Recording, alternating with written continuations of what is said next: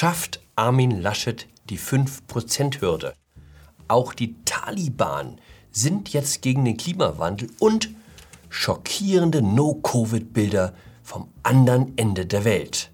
Hallo und herzlich willkommen zu einer neuen Folge von 9 Minuten Netto. Mein Name ist Jan Fleischhauer, ich bin Kolumnist beim Fokus und wir schauen hier gemeinsam auf die Lage in Deutschland. Neue Schockzahlen für die Union, CDU und CSU jetzt bei 20 Prozent, SPD bei 25. Wenn das so weitergeht, muss Armin Laschet froh sein, wenn er die 5%-Hürde schafft. Der arme Mann kann machen, was er will. Es wird ins Lächerliche gezogen. Wenn er im Flutgebiet mit Halbschuhen unterwegs ist, heißt es, warum trägt er keine Gummistiefel? Trägt er Gummistiefel, lautet der Vorwurf, er wolle sich in Zähne setzen, Halbschuhe hätten es auch getan. Vor drei Wochen stand er neben Elon Musk, dem Tesla-Milliardär aus Amerika. Als er eine Journalistenfrage zum Wasserstoff als Energieträger der Zukunft vom Deutschen ins Englische übersetzte, damit Musk darauf antworten konnte, lachte Musk. Wie ich im Artikel der Süddeutschen entnommen habe, ist Musk offenbar schwer verhaltensauffällig.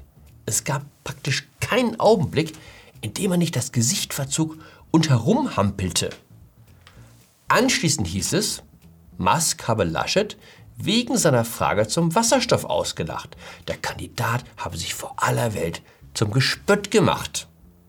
Mir kommt das seltsam bekannt vor. Beliebter Ministerpräsident der CDU will Kanzler werden und auf den Redaktionsetagen biegen sie sich vor Lachen.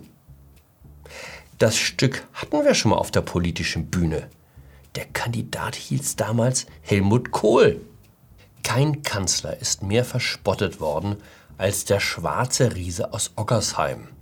Er war die Birne, der Tor, das Trampel, ein Politiker ohne jedes Format, beachtlich nur wegen seiner Körpergröße.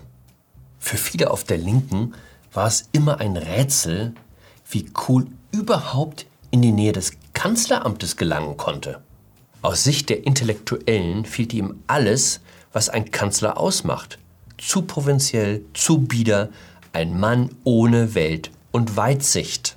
Was die Kritiker übersahen war, dass sich viele in dem Spott über Kohls Begonienwelt mitverspottet sahen. Die meisten Menschen in Deutschland haben nichts gegen Häkeldeckchen oder Zierfische oder Tassen mit lustigen Aufschriften, über die sie in der vornehmeren Welt nur den Kopf schütteln können. Die meisten halten übrigens die Begonie auch nicht für eine verachtenswerte Pflanze.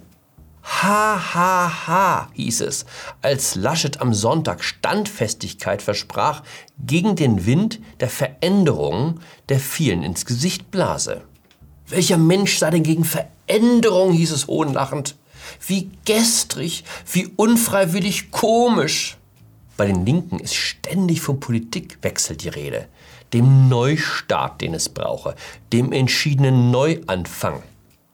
Dass dies für viele keine Verheißung ist, sondern eine Heimsuchung, kommt ihnen gar nicht in den Sinn.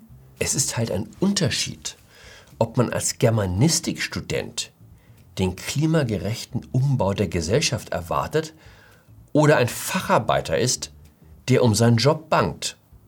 Gute Nachricht, die Taliban sind jetzt auch für eine sozial-ökologische Wende. Sie wollten sich gegen Terror und Klimawandel einsetzen, erklärte ein Sprecher. Die Taliban an der Seite von Fridays for Future. Das politische Geschäft hält manche Überraschung bereit. Andererseits, fair enough. Der CO2-Fußabdruck eines Islamisten ist vergleichsweise klein. Die meisten Kämpfer der Taliban stammen aus Bergregionen, in denen es nicht einmal fließend Wasser gibt, geschweige denn Strom. Gut, die CO2-Bilanz wird sich demnächst ändern, wenn sie erstmal mit den ganzen Humvees rumdüsen, die ihnen die US-Armee überlassen hat. Andererseits, der Tag ist nicht mehr fern, an dem auch die Taliban dem Pariser Klimaabkommen beitreten werden dann hat sich dieses Problem gelöst. Die neue Regierung ist knapp bei Kasse. Die Hälfte des afghanischen Staatshaushalts stammt aus dem Ausland. Da kommt man den Geldgebern schon mal entgegen. In einer der ersten Erklärungen haben die neuen Machthaber in Kabul deshalb die Bildung einer inklusiven Regierung angekündigt. Ist es nicht das, was uns am meisten am Herzen liegt, die Inklusion? Wenn das die Bedingung für die Fortzahlung der Entwicklungshilfe sein sollte, fängt der Taliban notfalls auch das Gendern an. In der Hinsicht ist er ganz zeitgemäß. Das Bekenntnis zur Vielfalt und Inklusion bedeutet ja nicht, dass man auf Auspeitschungen und Enthauptung verzichten muss.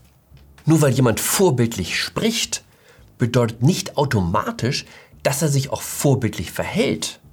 Man kennt das von Unternehmen wie Amazon, die bei Themen wie Rassismus und Gendergerechtigkeit wahnsinnig pingelig sind. Das bedeutet aber nicht, dass man Arbeitnehmerrechte ebenfalls entsprechend ernst nehmen würde. Wenn Sie mir nicht glauben, sprechen Sie mal mit einem Gewerkschafter über die Arbeitsbedingungen in den Warenlagern. Erinnern Sie sich noch an No Covid? Die Initiative führender Virologen und Wissenschaftsredaktionen in Deutschland, erst dann mit dem Lockdown aufzuhören, wenn das Virus vollständig aus Deutschland vertrieben ist. Die Bewegung hatte prominente Fürsprecher. Der Virologenpapst Christian Drosten gehörte dazu, auch die Kanzlerin zeigte sich interessiert, wie man hörte. Die beiden großen Vorbildnationen, auf die sich die Befürworter von No-Covid beriefen, waren Australien und Neuseeland. Führende Experten aus diesen beiden Ländern seien bereit, die deutsche Politik zu beraten, hieß es in dem Papier, mit dem die Initiative an die Öffentlichkeit trat. Die Anti-Corona-Maßnahmen aus Neuseeland und Australien ließen sich mühelos auf Deutschland übertragen. Diese Bilder erreichten uns in den vergangenen Tagen vom anderen Ende der Welt. Das ist ein Foto, das einen gefesselten Mann zeigt, der so unvorsichtig war, bei einem Spaziergang in einem Park in Sydney keine Maske zu tragen. Auch die Anwesenheit eines vierjährigen Kindes hält die australische Polizei nicht davon ab, die solchen politischen Vorgaben der No-Covid-Politik eisern durchzusetzen. Dieses Video stammt aus Neuseeland. Es zeigt die Ministerpräsidentin Jacinda Ardern, wie sie die Bürger auf neue No-Covid-Maßnahmen einstimmt. Stay local and do not congregate. Don't talk to your neighbors. Please keep to your bubbles. Sprechen Sie nicht mit Ihren Nachbarn. Frau Aden war, wir erinnern uns auch daran, die Frau, die überall auf der Welt für ihren mustergültigen, empathischen, weitsichtigen Kurs in der Corona-Krise gefeiert wurde. Vielleicht schlägt bei den Australiern die Vergangenheit als Strafkolonie durch. Was bei den Neuseeländern schiefgegangen ist, keine Ahnung. Seien wir in jedem Fall froh, dass wir dem Rat der No-Covid-Fans unter den Virologen nicht in allem gefolgt sind. Follow the Science klingt gut, aber der Satz kann politisch manchmal auch furchtbar in die Irre führen. In dem Sinne, bleiben Sie skeptisch, bleiben Sie fröhlich, bleiben Sie mir gewogen, Ihr Jan Fleischhauer.